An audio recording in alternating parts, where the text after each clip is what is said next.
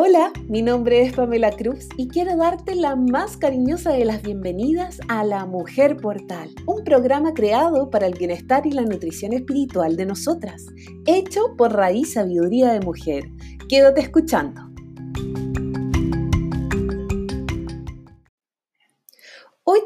Tuvimos una maravillosa charla a través de Instagram Live, donde conversamos sobre la alimentación de nuestra fertilidad, la cual sabemos que es clave para nuestra salud. Quiero dejarte a continuación con Marcela Paz, una dulce mujer que nos nutrió con su conocimiento a través de la simpleza y la profundidad del mismo misterio de nuestro propio cuerpo como mujeres.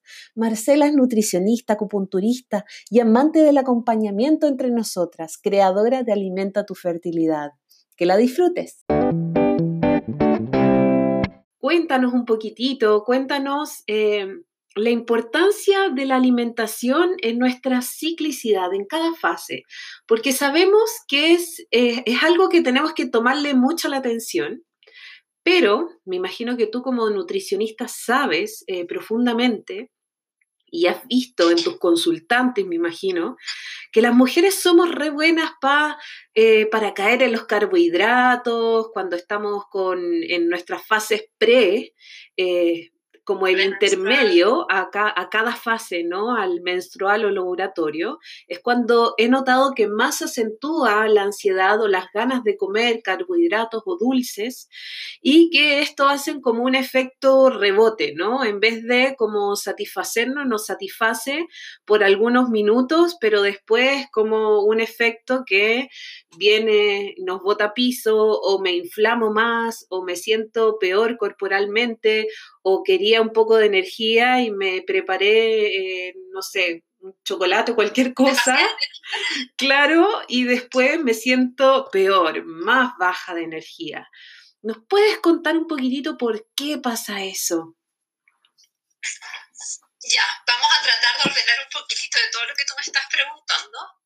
Por un lado, la alimentación cumple un rol protagónico, ya que nuestro ciclo menstrual en promedio tiene una duración de 28 días, al igual que la ciclicidad de las fases lunares. Eso, desde la visión de la medicina China, es un ciclo natural. Eh, cada una de las fases menstruales está gobernada por diferentes hormonas y cada hormona más o menos te va expresando una demanda energética y esta demanda a veces es más aguda más intensa, sobre todo cuando tenemos algunos cambios hormonales. Vamos a dividir la primera fase, más o menos los primeros 14 días, la fase folicular, que inicia con la menstruación, en donde nuestro cuerpo está viviendo una hemorragia, una depuración importante. Por eso prácticamente nos bota la cama, queremos descansar, porque nuestro cuerpo está viviendo el luto de un nido y finalmente tiene que hacer una renovación, que es nuestra próxima menstruación. Y para esto nuestro cuerpo nos demanda mucho hidrato de carbono, sobre todo cuando nosotros tenemos una mala alimentación y llamemos mala alimentación a una alimentación rica en hidratos de carbono o alto en alimentos procesados o cuando las mujeres estamos sometidas a muchas dietas o restricciones alimentarias. Entonces este mundo hace que nuestras hormonas se empoderen y nos digan quiero, quiero, quiero y nuestro cuerpo generalmente opta como por comer estos hidratos de carbono procesados que generan más inflamación, como bien tú dijiste.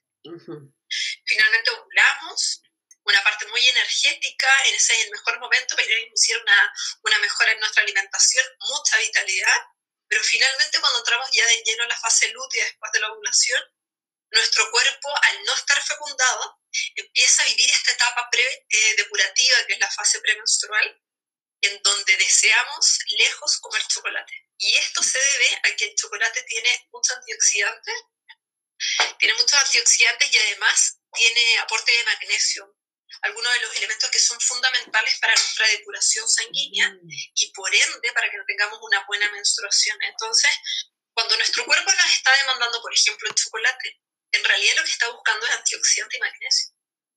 Pero nuestro cuerpo asocia el chocolate tipo Sanenus o un trencito. Entonces, como estrategia, yo le digo a las mujeres, come primero un chocolate de buena calidad y ve si tu cuerpo todavía quiere el otro chocolate. Claro. Y por otro lado, es importante la hidratación. Nuestro cuerpo menstrua sangre, la sangre es un fluido corporal, es un líquido, y su calidad también depende de la hidratación. Así que por ahí, eh, un poquito en resumen de la, de lo importante que es la alimentación y también la hidratación. Claro, eh, claro, yo me he dado cuenta, por ejemplo, con el chocolate, de, eh, de verdad que como cuando tú te puedes ir y comprar un chocolate con leche, con que tiene muy bajo en realidad porcentaje de chocolate, versus un chocolate que puede ser muy alto en cacao, 70% hacia arriba estoy hablando, que es un chocolate más que nada amargo, y es increíble cómo te satisface mucho más rápido. Y en realidad es porque es natural, no tiene estos químicos que nos estimulan. Voy a acercar un poquito a la pantalla. Estos químicos que nos alteren nuestra saciedad y finalmente nos distraen. Y una palabra que encuentro que es muy importante que tú mencionaste es la inflamación. Una mala alimentación inflama tu cuerpo y si nuestro cuerpo de mujer está inflamado, finalmente lo que ocurre es que aumenta nuestro malestar, nuestro dolor. Mm. Y eso no es simplemente porque tengas un problema en tu ciclicidad, sino que habla de que tu alimentación te inflama y la inflamación, una menstruación también duele. Entonces ahí va sí. un muy de la mano. Sí, y eso es clave, ¿no? Como realmente siempre eh, cuando yo doy, eh, bueno, también al igual que tú, damos talleres sobre nuestra ciclicidad y todo, siempre las abuelas siempre han dicho, ¿no? Como preparar el sangrado, preparar tanto con plantas medicinales, ¿no? Como con eh, cositas calentitas para mantener el, útero calentito, el útero desinflamado. Siempre se habla de eso, porque no solamente hay mujeres que les duele la matriz. Este como calzón rojo de lana que se utilizaba. Claro, maravilloso. Eh, y como no solamente como eh, a las mujeres les duele eh, el premenstrual o la fase menstrual, sino que también muchas veces les duele la fase ovulatoria. Se inflaman muchísimo en la fase ovulatoria. Entonces, para estos, para estos tránsitos, Marce, ¿qué les podrías recomendar a todas estas mujeres que te están mirando en este momento? Vamos a dar tres tips ya vamos a hacer como bien, bien como categórica en las recomendaciones porque nos vamos a encontrar con mujeres que están viviendo diferentes fases de su ciclo menstrual, diferentes etapas, algunas queriendo mejorar su salud, otras en busca de la maternidad. Y lo primero que recomiendo sí o sí es tener una buena hidratación. Es básico consumir al menos un litro de agua fresca. Este litro no considera infusiones, no considera café, no considera nada más que agua fresca. ¿Por qué? Porque nuestros fluidos corporales pueden transitar, nos podemos depurar y podemos limpiar. En segundo lugar, yo voy a poner todo lo que son los alimentos con preparaciones culinarias que le aporten calor. Yo no recomiendo alimentos crudos, como comer lechuga o como comer pepino y tomate de forma diaria, ya que son alimentos que por su temperatura cambian la naturaleza de nuestro, de nuestro cuerpo y no aportan el nutriente o lo favorable que nosotros estamos buscando en la nutrición. ¿Qué te recomiendo? Cremas, sopas, salteado, fondo, la alimentación que tenga una, como tú bien decías, la alimentación de la abuelita, que es una alimentación como enjuntiosa, que es nutritiva, que tiene un aporte real tanto de nutrición como de esencia, y alejarnos de las comidas que son muy rápidas. No solamente rápidas como procesado, sino como de rápida de cocción. Entonces, estos alimentos que sean cremas de verdura nos van a aportar realmente la nutrición para disminuir esta inflamación, como tú bien dices, de la ovulación como de la fase premenstrual. Y en tercer lugar, súper importante los antioxidantes, entre ellos el chocolate, todos los alimentos que son frutos del bosque, el maiki, el calafate, que son nuestros frutos, nuestros frutos del bosque, que son propios de nuestro sur, son fundamentales también como nutrientes y como antioxidante y antiinflamatorio. Así que esas tres claves, si tú las incorporas diariamente, en cualquier horario de tu día, de seguro este ciclo menstrual va a tener un resultado diferente y lo vas a poder evidenciar en tu ciclo menstrual. Buenísimo. Así que es clave. Sí. Fáciles. Claro, y dan más ganas, ¿no? De cositas más cálidas. Por ejemplo, nos damos mucho cuenta en el desayuno que, eh, bueno, cuando tenemos prácticas más saludables con la, con la alimentación, primeramente, eh, normalmente, por ejemplo, yo no me despierto inmediatamente con hambre a desayunar. De hecho, siempre mi desayuno es bastante tardío y si es que desayuno, como que soy súper así, ¿no? Pero cuando estoy con mi menstruación, me da ganas de la avena cocida, con la frutita, como que todo, todo, todo muy, muy calentito. Eh, y he escuchado a muchas mujeres que también les pasa lo mismo. Entonces, me hace mucho sentido y también es un llamado al mismo tiempo a la flexibilidad porque hay quienes que, claro, tenemos quizás como una alimentación más llevado a lo crudo o a la alimentación a base de plantas o vegana o vegetariana, ¿no? Pero que también eh, es honrar lo que el cuerpo también va necesitando y va requiriendo. Exacto, porque como bien dijimos al inicio, nuestro cuerpo es cíclico y también cada fase de esta ciclicidad tiene una demanda nutricional y energética distinta. Y cuando hablamos de una alimentación basada en plantas, una alimentación cruda y vegana, también tenemos que entender que por un lado está lo que nosotros queremos dentro de nuestra alimentación y por otro lado está lo que el cuerpo requiere. Un cuerpo estable va a poder tener una muy buena alimentación, pero si estamos viviendo en un clima de frío, estamos entrando en invierno, es difícil que una alimentación cruda nos ayude a nuestro proceso digestivo. Entonces esto no va con una lucha de cómo uno quiere alimentarse, sino escuchar un poquito el cuerpo, que si tienes frío, tienes manos frías, tienes útero frío, todo frío, te está pidiendo un poquito de calor. Claro. Y eso lo podemos hacer en todos los planos, en toda la diversidad de tipos de alimentación. Oye, Marce, ¿y cómo pudiésemos distinguir ¿Cómo pudiésemos distinguir cuando realmente es hambre y no ansiedad? Porque dentro de, nuestras fases se confunde muchísimo y en el, paradigma social que, eh, que, vivimos nos han hecho conectar más con la ansiedad o con el que tengo que comer, más que comer cuando realmente tengo hambre o mi cuerpo lo necesita. Por un lado está el hambre físico y por otro lado está el hambre emocional. Este hambre emocional también se desencadena cuando nosotros tenemos algunos cambios hormonales, por eso se relaciona mucho con algunas fases, la fase premenstrual y la fase menstrual principalmente, pero cuando tú a tu cuerpo le das alimentación más o menos con horarios de comida o le das una calidad nutritiva diaria más o menos estándar, en general tu cuerpo sabe expresar de una forma muy clara cuando es hambre emocional y hambre física.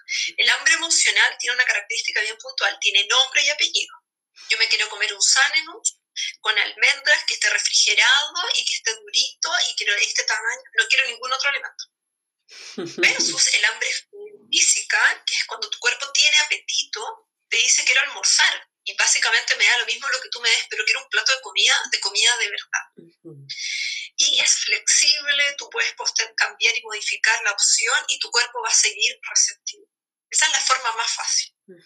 Y la verdad es que nosotros dentro de todos los paradigmas de la sociedad tenemos un estímulo constante de todo lo que es la industria alimentaria, que uno prende la tele y en una hora vamos a ver al menos cinco comerciales de algún alimento, desde una bebida eh, nutritiva, como un suplemento nutricional, como una galleta o como diferentes alimentos.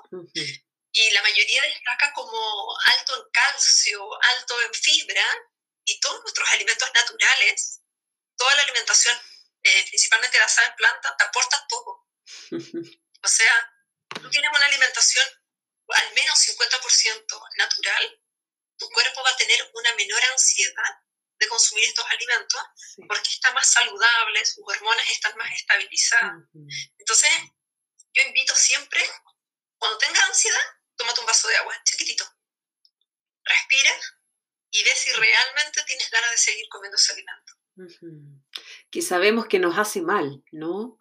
Porque muchas veces somos súper autodestructivas autodestructivos también con la alimentación. Hay personas que se maltratan a través de, de, la comida, ¿no? Comiendo, sabiendo que eso me inflama, por ejemplo, como la leche o la harina blanca, ¿no? Como ciertas cosas que quizás eh, las comía cuando era pequeña, pero y sabían bien, eh, pero yo sé que ahora no me hacen bien. Entonces, como que eh, en el fondo para eso, para esa instancia también nos sirve como el respiro y el vaso de agua. Absolutamente. Si finalmente es como, ok, me quiero comer ese con chocolate Sanenus, perfecto. Pero ¿cuál es mi conducta? ¿Cómo me lo voy a comer? Lo voy a comer siendo consciente, lo voy a comer disfrutándolo, lo voy a comer eh, respetando mi cuerpo o me lo voy a, comer como un atracón en donde ni siquiera logré disfrutar lo que yo quería buscar en un alimento que me hace mal. Entonces, en esto es súper importante la conducta alimentaria, que es la relación emocional, cómo nosotros nos conectamos con el alimento que vamos a consumir. A mí me gustaba mucho cuando yo veo todo lo que es la parte oriental, cómo es el hecho de agradecer profundamente el hecho de tener un alimento, como agradecer ese alimento y contemplarlo y disfrutarlo, conectarme con él antes de poder comerlo. Creo que esa conexión, ese, ese ritual nos hace falta para poder mejorar la nutrición, sobre todo a las mujeres. Y podemos honrar cada ciclicidad con la luna y también de alguna forma conectarnos en todos nuestros aspectos. Claro. Y también así, ¿no? Como llevando el énfasis también a, esto mismo de el, tragar en el fondo, no comer, no masticar, no eh, saborizar, porque, bueno, como, como la tradición hinduista, ¿no? El ayurveda, siempre te dicen como, si vas a tomar eh, algo líquido, igual mastícalo en tu boca, ¿no? Y es, es así, es justamente esta transición que tiene el alimento y no esto como de me tragué todo. Y ahí también pasa algo muy interesante, Marce, que no sé si pudiésemos ahondar sobre esto, que es al mismo tiempo si yo elijo algo, un pastel o, algo salado que también no sea sano. Em, en el fondo es como esa, ese entendimiento de decir, ¿qué realmente me estoy comiendo? Más allá del alimento, más allá del chocolate o el paquete de papas fritas, es ¿qué me estoy tragando esa emoción que está queriendo emerger, que se está presentando en mi cuerpo, ¿qué me estoy echando de nuevo para adentro? Claro, ¿qué vínculo emocional está ligado al acto en el fondo que estoy viviendo? Es muy importante el tema que tú tocas, eh, la salud mental frente a los vínculos emocionales con los alimentos son determinantes en cómo nosotros podemos o no podemos o cuánto vamos a tardar en cambiar una conducta alimentaria la forma en que cada uno de nosotras vive el estrés, o todo ser humano está viviendo el estrés, eh, la contingencia o el encierro, es muy determinante de los alimentos que vamos a escoger. Y como tú bien mencionas, la forma de cómo lo vamos a comer, que finalmente estamos como tragando ¿no? Otro, otra situación o un contexto a través del consumo de estos alimentos. Pero cabe destacar que estos alimentos no saludables, que estamos de una forma como, como con atracones, generan una conducta cíclica porque nos aumentan la ansiedad, aumentan el estrés, aumentan la inflamación, alteran el equilibrio hormonal que hace que nosotros tengamos una mejor alimentación o que sintamos saciedad.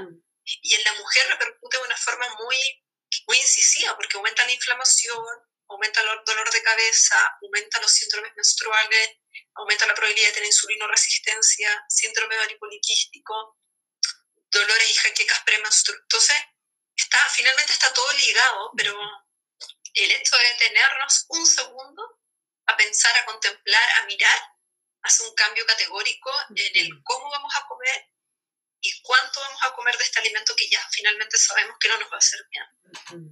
Y qué importante eso, Marce, como también si yo, por ejemplo, me siento adicta al azúcar, yo he visto esto, de repente lo veo que la gente lo escribe por eh, redes sociales de la adicción que tiene la, el azúcar, por ejemplo, o la sal, ¿no? Em, de que si realmente esa persona decide dejarlo de su vida y desintoxicarse, eh, claramente se va a empezar a encontrar con muchos fantasmas, que realmente es adicta a algo, eh, y eh, ahí también empieza como un poco la lucha del cuerpo, ¿no? Como de esta ansiedad de requerir esa barra de chocolate, pero no puedo, ¿no? El no puedo y si caigo, viene la culpa.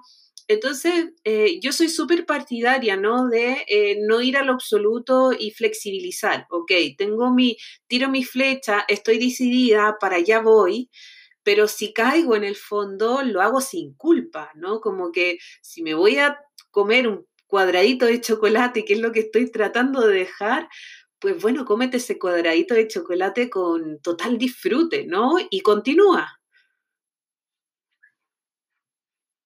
Comparto lo que tú me estás diciendo y también me gustaría sumar que nosotros en la vida vamos a tener muchos eventos eh, emocionales, estrés, familiares, vamos a tener eventos sociales y siempre nos vamos a ver expuestos a estos alimentos y a la posibilidad de poder consumirlos. Entonces, la condición de que nosotros sintamos culpa está ligada a que dentro de nosotros sabemos que es un alimento que nos hace mal, pero la pregunta clave es, ¿estás consumiendo alimentos que te hagan bien para poder ayudarle a tu cuerpo a procesar este alimento? Por lo tanto, si tú dentro de tu vida cotidiana incorporas frutas, verduras, agua, alimentos del reino vegetal, ojalá en un 70%, tu cuerpo va a poder manejar este alimento, sea cual sea, de una forma más saludable, porque lo va a poder procesar y va a poder depurarlo. Por lo tanto, en estas transiciones de este tipo de alimentos, lo que yo, una persona que es adicta al azúcar, es más probable que sea que adicta a la sal. Finalmente, el estímulo es distinto. Una persona que es adicta al azúcar también lo ocupa como una moneda de compensación emocional. Mm. Entonces, si yo cada vez que me enojo me voy a consumir, por ejemplo, por dar un, tamaño, una negrita, yo a esa persona le voy a recomendar, ok, pero antes de comerte esa negrita, trata de comerte una mandarina. Rompamos el conducto constante del mismo camino sin romper el objetivo. O sea, no estreses a tu cuerpo diciéndole no voy a comerme el chocolate o esta oblea sino que hagamos un pequeño obstáculo que nos detenga a pensar y a detenernos con un alimento que sí te genera algún bienestar. Hablando de vitaminas, de minerales, de hidratación, un conjunto muy grande. Y después de comerte este alimento, que por su característica te obliga a masticar, porque un gajo de mandarina o de naranja hay que masticarlo, eh, trata de comerte esta oblea o ve cómo está tu cuerpo para comerla. Pero no pienses en negarla simplemente pon un obstáculo chiquitito como también puede ser el vaso de agua. Eso te ayuda mucho a disminuir la ansiedad por esta conducta permanente del azúcar, que finalmente es la industria alimentaria la que inserta a través de un, de un consumo visual organoléptico, cómo nuestro ojo reacciona a nuestro olfato, nuestras papilas gustativas, tu cuerpo reacciona al azúcar. O sea, toda persona que consuma azúcar despierta en sí algo distinto. Sí. Así que yo recomiendo ese tips que en el fondo es como, no luches con el alimento, pon como un, un intercambio en el camino y puede ser que tengas muy buenos resultados en cualquier, en cualquier sea el escenario. Qué bonito y qué interesante poder eh, hacerlo así, ¿no? Como de reconocer al mismo tiempo, si estamos hablando de una, de una alimentación que es cíclica, ¿no? Que alimenta nuestro cuerpo, eh, también eh, hacerlo así, ¿no? Como que no tenemos que caer en, en la dureza o en lo rígido de generar un cambio de alimentación, que estamos cambiando una información finalmente. Completamente de acuerdo. Y sabes lo otro es que nuestro cuerpo somatiza mucho según la información que le damos. O sea, yo me estoy tomando ahora una infusión de menta. Y si yo ya me he tomado la mitad, me hace sentir súper bien y tú me dices, oye, Marce, ten cuidado que la agua está contaminada, mi mm. cuerpo va a somatizar y me va a doler la guatita, voy a querer ir al baño, mi cuerpo inmediatamente empieza a activar de una forma inconsciente y consciente una forma de limpiarse este mm. tóxico. Entonces, si nosotros a cada cosa que comemos estamos sintiendo culpa, nos sentimos mal, empezamos a distorsionar qué es bueno y qué es malo para nuestro cuerpo, nuestro cuerpo también se estresa frente al acto diario de alimentarnos. Por eso es tan importante, si te vas a comer una oblea, respira y cómela tranquila. O sea, ya lo decidiste. Claro. Pero recuerda que tienes que equilibrarlo con un alimento positivo no luches en un inicio de tratamiento. Hay que tener mucho cuidado con la restricción y la rigidez, que muy bien tú lo dijiste. Yo no comparto ese tipo de tratamientos o de, o de metodología de trabajo dentro de la nutrición.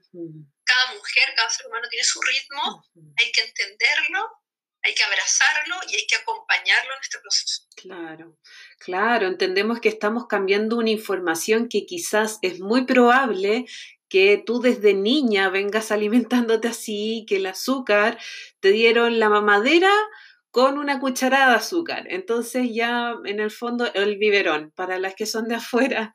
Entonces en el fondo vienes ya con un tipo de alimentación muy incorporado que hay que ser muy amorosa también para justamente desprogramar ese patrón que está presente en cuanto a mi vínculo con la alimentación. Y es así también en cómo nos hemos ido, hemos ido aprendiendo, ¿no? Como alimentarnos a través de nuestras fases. Eh, no sé si, Marce, podemos ahondar, ¿no? Cómo podemos potenciar nuestra alimentación a través de nuestras fases. Em, tú que eres especialista en esto y en complementación también con la medicina china que a mí me encanta, eh, ¿qué nos pudieses decir? como para que, para mujeres, por ejemplo, que, tienen algún tipo de afección o mujeres que recurrentemente tienen infecciones como eh, la candidiasis, la cistitis, temas que, infecciones que son tan comunes, lamentablemente, pero no, son, no tienen por qué ser normales. Entonces, eh, eh, que, ahí yo sé que la alimentación también cumple algo bastante crucial. Voy a tratar de ocupar las palabras lo más simple posible. Nosotros dentro de nuestro cuerpo convivimos con diferentes bacterias o organismos en el fondo que nos mantienen un equilibrio una simbiosis en donde nuestro cuerpo tiene una buena digestión y también convivimos con eh, estos seres que nos permiten tener nuestro cuerpo en un estado lo más saludable posible para que no empecemos con infecciones o no tengamos estos, estos cambios que lo que terminan provocando son infecciones como la candidiasis, que en el fondo es un cambio de nuestra se justo se me da la palabra, pero finalmente esta alteración del sobrecrecimiento, también un cambio en el pH, es provocado, por un lado, por nuestra alimentación, pero por otro lado, cómo estamos reconociendo que es la salud menstrual, desde cómo está nuestra, nuestra flora bacteriana vaginal. O sea, entender que una sobrelimpieza o sobre higiene en esa zona no significa que eso va a ser un cuerpo limpio y sano. Nosotros, de hecho, es súper importante considerarlo porque para la fertilidad también se requiere una, un crecimiento bacteriano óptimo que permita que los espermatozoides y toda la parte de la fertilidad en sí se desarrolle y avance a su tiempo. Por otro lado, la inflamación. La inflamación es un condicionante eh, catastrófico para la fertilidad porque si tu cuerpo está inflamado, tampoco va a haber una aceptación de fecundación. Entonces, si tu cuerpo está tomando antibióticos, si tu cuerpo está con sobremedicado y tienes una muy mala alimentación de por medio, es difícil que simplemente incorporando un alimento, haciendo un leve cambio de conducta alimentaria, tu cuerpo va a responder. Las bacterias con las que convivimos son fundamentales para nuestro equilibrio y este ecosistema que se genera depende de una alimentación rica en alimentos antioxidantes. Por eso te mencioné los frutos del bosque, finalmente, porque cumplen un rol categórico en mejorar la calidad de la sangre, disminuir los radicales libres, evitar el envejecimiento celular acelerado y sobre todo restablecer todo el equilibrio em, de esto, en el fondo de estas bacterias que viven en diferentes partes de nuestra piel y dependemos de ellas. No hay una dieta exacta para la candidiasis y eso que hay muchas teorías al respecto, pero si tú cambias cómo funciona tu estilo de vida, cómo cambia tu salud menstrual, tu cuerpo también poco a poco se empieza a repoblar y por otro lado hay algunos eh, medicamentos naturales que pueden ser óvulos con vitamina o algunos óvulos específicos, que también te van a ayudar en ese equilibrio. Pero es importante entender eso, si hay una infección, hay una inflamación, significa que hay un desequilibrio. Y tenemos que entender que el cuerpo tiene que volver al equilibrio tenemos que entender que el cuerpo tiene que volver al equilibrio. Y el alimento es un factor condicionante para poder ayudar a volver. Qué importante, qué, qué, bonito como todo también lo que dices y cómo lo, lo, planteas también, porque nos hace ver como que en realidad no es algo como inalcanzable que yo no pueda lograr hacerlo, ¿no? Porque eh, en realidad está todo ahí al alcance de todas las mujeres, ¿no? No necesitamos ningún conocimiento extraordinario eh, para emplearlo y eso es lo bonito de todo esto. Hay aquí algunas preguntas eh, y dice, ¿Pueden ser frutos del bosque eh, congelados? ¿Son naturales o procesados? Yo recomiendo los frutos del bosque si tú puedes optar un fruto fresco, pero congelado finalmente es una de las mejores opciones. Hoy en día nuestro país, al menos Chile, tiene una, una amplia gama de opciones de poder optar un fruto del bosque congelado y sobre todo cuando estamos en la estación de verano. Nosotros venimos saliendo de esta estación y tuvimos un verano muy caluroso, por lo tanto tenemos mucho fruto del bosque este año. Y no importa que sea congelado, finalmente el hecho es consumirlo diariamente. Hay algunas mujeres de otros países con las que trabajo que no tienen la opción de optar a ellos, o también de Chile que no tienen la opción de ir a comprar en estos días por la pandemia. Y una cápsula o un suplemento en polvo, siempre cuando sea de muy buena calidad, ¿Cómo saber que es de buena calidad? Revisa bien el etiquetado, infórmate, aprende a ver qué porcentaje de este nutriente estamos buscando, qué porcentaje, por ejemplo, de maqui tiene el suplemento en polvo que tú estás consumiendo. ¿Tiene 10%, 80%? Entonces, a medida que vamos leyendo, nos vamos autoinformando. Así que fresco, congelado, en polvo, va a ser un antioxidante igual de buena calidad. Oye, y aquí hay una, eh, hay una pregunta súper interesante que dice, eh, ¿qué alimentos recomiendas para recuperar mi luna, la menstruación, después de dejar las hormonas? Ya, me encantaría eh, saber cuánto tiempo lleva sin su menstruación o sin su luna. Afortunadamente he tenido harto éxito con mis pacientes en recuperar su menstruación, pero tenemos que entender que hay algunas mujeres que están con amenorrea, con ausencia de menstruación, producto de que tienen una alimentación muy restringida o que vienen con un periodo de tomar anticonceptivos durante mucho tiempo. Entonces, si estás en tus primeros tres ciclos menstruales, probablemente tu cuerpo se va reordenando. Pero si llevas mucho tiempo sin anticonceptivos y tu cuerpo no se logra reordenar, puede estar el tema de falta de alimentos con una calidad de nutrientes, por eso te recomendaba sopas, estofados, caldos, cremas de verdura, por otro lado, puede ser que tu cuerpo le falte eh, mantener una buena calidad de sueño. Un buen ciclo circadiano es fundamental para que tu cuerpo logre identificar, reponer, limpiar y depurar todo nuestro sistema. Y también puede ser que tu cuerpo le esté faltando un poquito de energía. La medicina china trabaja mucho con esto que es el chi, que es la energía de cómo nosotros estamos ayudando. Y el ciclo menstrual está muy relacionado con nuestro riñón y nuestro riñón es el que está gobernando nuestro sistema reproductor. Si esta persona come carnes o, productos de origen animal, yo le recomendaría consumir un poquito de caldo de hueso o caldo de cabeza de pescado también, que son algunas caldos y sopas súper potentes, unas promedio de cocción de tres horas. En mi página web tengo una receta para las personas que quieran revisarlo y el objetivo que tiene es entregarte arte esencia, cosa de que tu cuerpo tenga la fuerza para poder hacer bajar esta menstruación ojo, teniendo certeza de que no haya una gestación en curso. Por favor, hay que saber dónde orientar el propósito, porque si estás gestando, lo primero que yo le recomiendo a una mujer es hazte un test de embarazo, un test de orina en la mañana, firma que no estés gestando y orienta bien tu, tu intención. Pero la luna uno lo tiene regular. Cuando tú hablas de, tiempo, ¿cuánto tiempo una mujer debiese esperar como para ver si es que estoy volviendo a conectar eh, de alguna forma con mi ciclicidad o no? Uy, es una pregunta un poco extraña, voy a tratar de responderla. Cuando nosotros a nuestro cuerpo le entregamos eh, una variedad amplia de nutrientes, desde proteínas, desde hidratos de carbono, grasas saludables, que es muy importante las grasas dentro de la regularidad hormonal, vitaminas y minerales, tu cuerpo responde rápidamente. O sea, yo, tengo, yo he, tenido la, he tenido pacientes que llevan dos años sin menstruación o que tengan seis meses con ciclos muy irregulares y rápidamente, una vez que empezamos a reorganizar su alimentación, baja una menstruación que a veces es muy abundante, muy fuerte, muy intensa, pero su próximo ciclo ya es de 28 días. O sea, primero tu cuerpo tiene que depurar, tiene que reordenarse y hay que, hay que considerar el factor de que tu cuerpo tiene un recambio celular constante.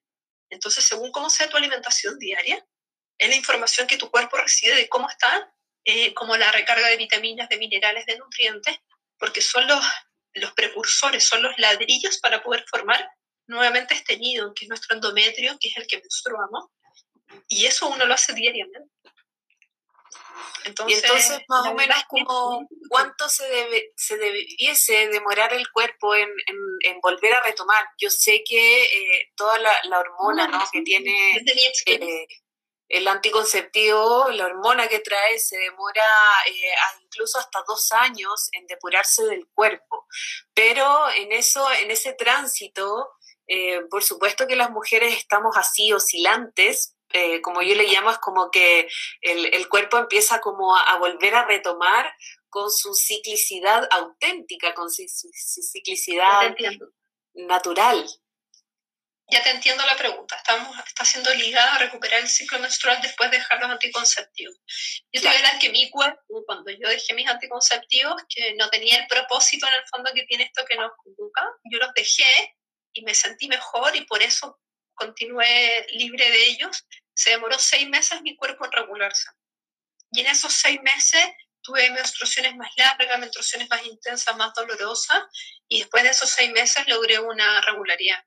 Yo llevaba, me imagino que unos 10 años tengo que haber estado de forma seguida tomando anticonceptivo, pero lo que yo hice es que no luché con el por qué no los dejé antes o el anticonceptivo es malo no invertí tiempo en ese pensamiento, sino que invertí tiempo en, en, autoconocimiento, en nutrirme, en dar vuelta a la página, esto no me gusta, no me sirve. Es como cuando uno deja de lado unos zapatos, o sea, me tengo que cuidar, tengo que ser responsable de mí misma y no necesita mayor poder emocional o desgaste o tiempo de mi vida si ya tomé la decisión. O sea, yo tengo claro que no los quiero volver a ocupar, mi cuerpo está bien saludable y equilibrado mi responsabilidad es comer bien, eh, ser consciente de que soy cíclica y menstruar es algo saludable, es algo natural, y es un indicador de bienestar. Entonces, como que me amisté conmigo y me como que me enamoré de mí. No sé, no sé si se entiende el mensaje. Sí. Oye, Marce, y aquí hay una pregunta que dice, eh, ¿qué alimentos pueden integrar en su rutina diaria para eh, aumentar su fertilidad? Me imagino que es alguna mujer que, que, busca quedar gestando. Lo primero que yo le recomiendo a la mayoría de mis mujeres, de mis mujeres, es evitar alimentos fríos siempre uno de mis pilares de tratamiento es evita consumir alimentos que cambien tu temperatura corporal, porque tu cuerpo y tu ciclicidad hormonal tiene temperaturas corporales que son indicadores de qué etapa del ciclo estamos mirando. El método sintotérmico es muy importante en esto, pero nosotros siempre podemos enriquecer todos los métodos y todos los registros. Y en ese sentido, eh, mejorar una temperatura corporal significa que eh, tenga buena digestión, que no se le hinche la guatita después de comer, que no tenga tantos dolores de cabeza, manos y pies que no estén fríos, o se toquen debajo de la, del ombligo y esté calentito. Entonces, si nosotros queremos apoyar la fertilidad desde la nutrición, lo primero es la temperatura de los alimentos que consumimos y la calidad de lo nutritivo que es nuestra comida. En general, todas las personas sabemos por criterio y por sentido común qué es nutritivo y qué no. Más allá de la porción o del detalle de qué comer, un alimento natural, orgánico, un, un alimento que es de origen, que está original en tu mesa, siempre va a ser mejor que uno procesado, aunque la caja venga llena de cosas maravillosas. Por ejemplo, el huevo es un alimento natural. Podemos optar a mejores calidades de huevo, un huevo eh, de una gallina que esté pastorando ahí, que esté en el fondo libre en el pastito, o una gallina de supermercado, pero ese huevo sigue siendo un huevo, versus una caja de cornflakes o de filops de colacao, que son alimentos altamente procesados, y no importa que diga que estén fortificados, son alimentos artificiales en su totalidad, y por ende son alimentos que te van a afectar y van a alterar, y son disruptores hormonales. Entonces yo invito, clasifica alimentos entre más naturales en tu mesa hayan, mejor alimentos calentitos, mejor, y cuida tu temperatura corporal. Si tienes frío, abrígate. Tu cuerpo te está pidiendo calorcito. El calor es como cuando una gallina empolla un huevito. Si no empolla y no mantiene la temperatura corporal, no van a ser un pollito de ahí. Nuestro cuerpo es igual. Sí, por eso las abuelas siempre decían como abríguese los pies, mijita, para que no se le enfríen los riñones. tanta sabiduría. El otro día, una paciente, ¿cómo fue lo que estábamos hablando? Una paciente, una chica, si no me equivoco, de México, no sé si estará coincido que esté conectada, me contaba que lo que ocurría es que su abuelita le decía a una mujer que ya estaba embarazada, mmm, a ti no te toca con esta luna, la próxima luna vaya, vaya, vaya a dar a luz. Y fijo que, sabiendo los ritmos de la vida, sabía que algunas guaguitas nacen en una luna. Y con esa luna podría determinar cómo estaba avanzando la gestación. Yo le decía, por favor, pregúntale a tu abuelita todo de la menstruación que sepa. Más encima es una cultura, México es, una, es un, en el fondo un país que tiene mucha de su cultura vida, la protege y la cuide, por lo tanto lo más probable es que ella hable con más cuidado. A mí me encantaría conocer cómo nuestro pueblo mapuche maneja la fertilidad. Yo no he tenido la suerte de conocerlo en profundidad, porque esos son nuestros ciclos de la tierra. Sí. si nosotros vemos el cultura, también es una fase, son cuatro ciclos. Sí. Sí, claro.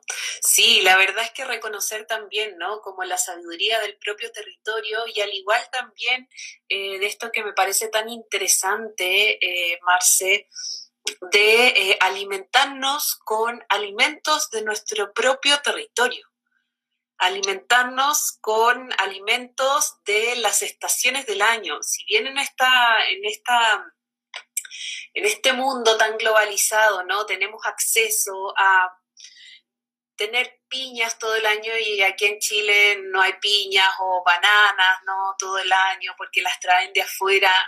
¿Tú recomiendas como poner en énfasis, ¿no? Los alimentos que nos ofrece la propia la propia tierra. Por ejemplo, cuando llega el otoño y llega el invierno, hay abundante naranjas eh, y, alimentos ricos en vitamina C, por ejemplo, que lo encuentro también muy sabio. Tú lo dices súper bien, en realidad la estación siempre te va a ofrecer, junto con el clima y el lugar geográfico en el que vives, te va ofrecer todo lo que tu cuerpo requiere. Ahora, creo que el, hecho de que nosotros podamos acceder también a otros alimentos, aun cuando sean eh, importados, puede ser beneficioso porque hace que podamos enriquecer nuestra alimentación. Pero algo que me gusta mucho es el hecho de que si nosotros tenemos la posibilidad de plantar algo en nuestra casita, en nuestro departamento, vamos a poder enriquecer esta tierra para poder tener un mejor alimento porque es más nutritivo. Depende de la calidad de la tierra, va a ser el aporte de nutrientes que va a tener lo que va a crecer. Entonces, si ustedes optan en general por los alimentos de la estación, es probable que estén más frescos y además no pasaron por cámaras de frío, no pasaron por un trayecto donde también se van contaminando y van perdiendo calidad nutritiva. Así que sí, yo creo que los alimentos de la estación son fundamentales y también hay que aprender que hay alimentos que están todo el año. Por ejemplo, la zanahoria está todo el año y es un alimento que yo siempre recomiendo en todos mis tratamientos de nutrición. Ojalá todas las mujeres comieran todos los días una zanahoria y siempre tengo la crítica, pero tiene harta azúcar, pero y la glucosa. La zanahoria es un alimento que también es alto en fibra, que si uno lo consume crudo y lo consume junto con proteína, tu cuerpo lo va a poder manejar perfecto. Es muy rica en nutrientes, nace de la tierra, las mujeres somos tierra, somos vida y es un alimento que se conecta mucho con todo lo que es una salud, nuestra salud menstrual y una calidad de menstruación mucho mejor. Entonces, pero yo siempre trabajo con alimentos simples. Todos mis tratamientos de nutrición son bastante simples, tienen mucha educación y sobre todo trabajo, como tú bien dices, con alimentos naturales y idealmente de la estación. Y esto sea hombres, mujeres, niños, abuelas, eh, todos los géneros y todas las edades. ¿no? Eh, y Marce, aquí también preguntan sobre eh, alimentación para el sistema inmunológico. Yo sé que mantener el sistema inmunológico alto es alimentarse lo más completo posible, ¿no? Que si yo, a mí me dicen, por ejemplo, que la cúrcuma es ideal para el sistema inmunológico, pero no le meto legumbre, no le meto cereales saludables, no, no, le, no, no pongo frutas o verduras, ¿no? Como que en realidad no sé si la cúrcuma va a poder hacer mucho. No sé cuál es tu visión al respecto. Yo trato de explicar que la alimentación tiene que ser completa, equilibrada y suficiente, que son como los principios de, que debería explicar una nutricionista en todos los tratamientos. Pero cuando nosotros tratamos de fortalecer nuestro sistema inmune, nosotros en el fondo sabemos cómo fortalecerlo, porque en esto sí que la, la industria alimentaria o la industria farmacéutica también ha cumplido un rol bastante beneficioso, que es enseñarnos que la vitamina C es crucial para el sistema inmune y para ayudar a fortalecernos frente a las enfermedades. Y la pregunta aquí clave es, ¿dónde está la vitamina C? Y todos sabemos que los cítricos son altos en vitamina C. Entonces, por ejemplo, el limón, cuando liñamos una ensalada, el pimentón, que puede estar en muchas de nuestras preparaciones, que también nos ayuda a aumentar la absorción del hierro de nuestras legumbres y de los demás alimentos. Entonces, un buen sistema inmune también lo vamos a poder lograr consumiendo al menos dos frutas al día y ojalá sean de diferente color. Si consumimos frutos del bosque, muy ricos en vitamina C, también lo vamos a poder encontrar. Entonces, si tú quieres tener un mejor sistema inmunológico, disminuir la inflamación de tu cuerpo, todos los días tenemos que incluir algún alimento del reino vegetal, ojalá una o dos frutas y una o dos tazas de verduras. Eso es más o menos como un concepto general. ¿Y cómo podemos saber cuando nuestro cuerpo está inflamado? Porque yo, yo lo sé, mi pareja es, es médico chino también, acupunturista y todo. Yo sé lo que se trata cuando el cuerpo está inflamado, pero me gustaría que eh, lo pudieses explicar tú ya eh, de cómo poder reconocer cuando el cuerpo está con los órganos internos inflamados, porque de repente uno dice, no, estoy inflamada y uno se imagina como que está hinchada con la guatita inflamada y que va un poquito más profundo. En realidad el concepto que tú me estás pidiendo creo que es un lenguaje muy técnico en realidad que puede generar más preguntas y puede tener una confusión de información. Pero en palabras voy a tratar de simplificar un poco esta información un cuerpo inflamado está muy relacionado al dolor. Y si lo llevamos a la parte de la mujer, son todos los malestares o signos y síntomas que nosotros hablábamos al principio. O sea, una menstruación sumamente dolorosa que podría llegar a ser invalidante es una inflamación grande dentro de nuestro cuerpo. Una menstruación muy, muy abundante también se refiere con un, un endometrio muy engrosado, muy inflamado, que está manifestando que hay alguna alteración. Finalmente, la inflamación tiene la característica, por un lado, de poder tener un poco de calor, porque generalmente es como, una, como que uno se ahoga dentro de esta sintomatología, pero la inflamación va a depender tanto del órgano, como bien tú dijiste, como la localización y también la intensidad con la que tú lo percibes. Es difícil la pregunta que tú me estás haciendo, yo te la entiendo, pero me faltaría mucho tiempo para hacer como la introducción del tema, que claramente tú la sabes, al entender la medicina china. Pero la visión de la medicina en China, que es tan bonita, que es muy complementaria a la medicina occidental, por eso yo me enamoré de estos dos mundos, es que la medicina china realmente considera el cuerpo como un todo, en donde desde la visión del sistema, reproductor y de la salud femenina, nuestro útero está gobernado por el riñón, pero nuestro sistema reproductor depende de la calidad de la sangre y, el bombeo de sangre, la reserva de sangre, la producción de sangre está determinado por nuestro hígado. Pero ¿quién genera alimentos o, quién obtiene los alimentos y los procesa para que este hígado logre tener nuestro vaso y nuestro estómago? Por lo tanto, si nosotros tenemos una alimentación fría, deficiente, generamos flema, rico en almidón o en hidratos de carbono, nuestro estómago y vaso no logra hacer una buena digestión de los alimentos para que se transformen en una sangre y esta sangre del hígado para que vuelva a nutrir a nuestro sistema reproductor. Pero ¿quién hace este bombeo para que la sangre circule de una forma óptima? Nuestro corazón. Entonces, si tenemos una, una presión baja, anemia, factores de frío por todos lados, nuestro corazón significa que no tiene fuerza para bombear o que no existe la calidad y la cantidad de sangre para que el corazón bombee la sangre que está en el hígado que ayuda a producir el vaso estómago, que termina nutriendo nuestro riñón, que es nuestro sistema reproductor. Si nosotros miramos la globalidad de todo esto, podemos entender que desde que ingresa el alimento va a depender la calidad, la temperatura, el origen, es el resultado de cómo nosotros queremos nutrir nuestro sistema reproductor y por ende cómo va a ser nuestra menstruación y cómo vamos a favorecer o no la fertilidad. Oye, Marce, y en, base a eso... yo... mi respuesta. Espero que se haya... No sé si se entendió, que fue como una inspiración. Sí, es que es un tema fascinante, que quizás pudiésemos hablar solamente de eso en, en otro momento. Eh, una muy buena instancia. Sí, bueno, y en base a eso también, Marce, preguntan, eh, ¿cuántos días sería saludable menstruar? En realidad, entre uno, yo recomiendo que una menstruación sana debería durar tres días con un flujo más o menos más intenso y cuatro o cinco días en total para que termine toda la, la escamación de nuestro endometrio.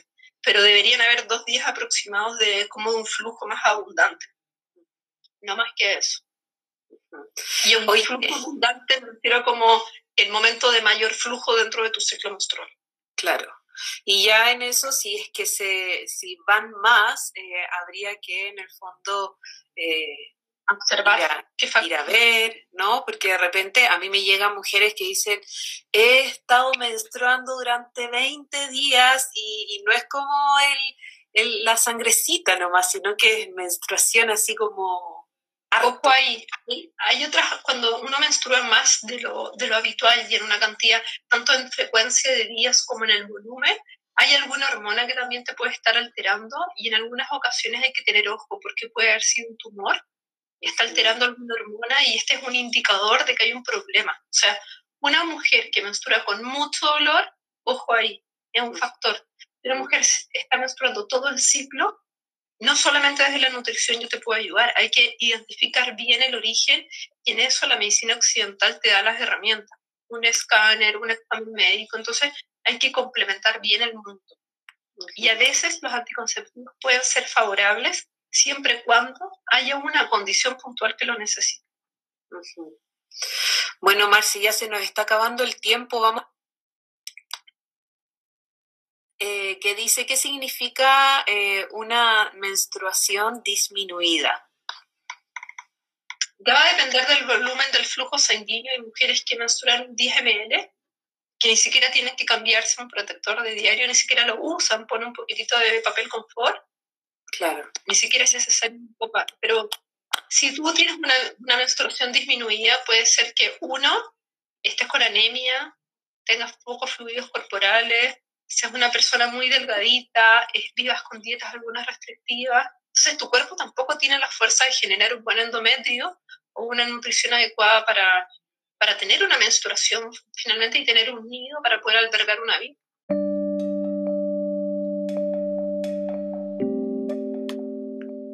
Y es así como podemos encontrar el entendimiento cuando sintonizamos con nuestro cuerpo a través de la alimentación. Gracias Marce por ser parte de este gran tejido La Mujer Portal y gracias a ti que estás escuchando en este momento también por ser parte de esta comunidad. ¿Dónde puedes encontrar a Marcela?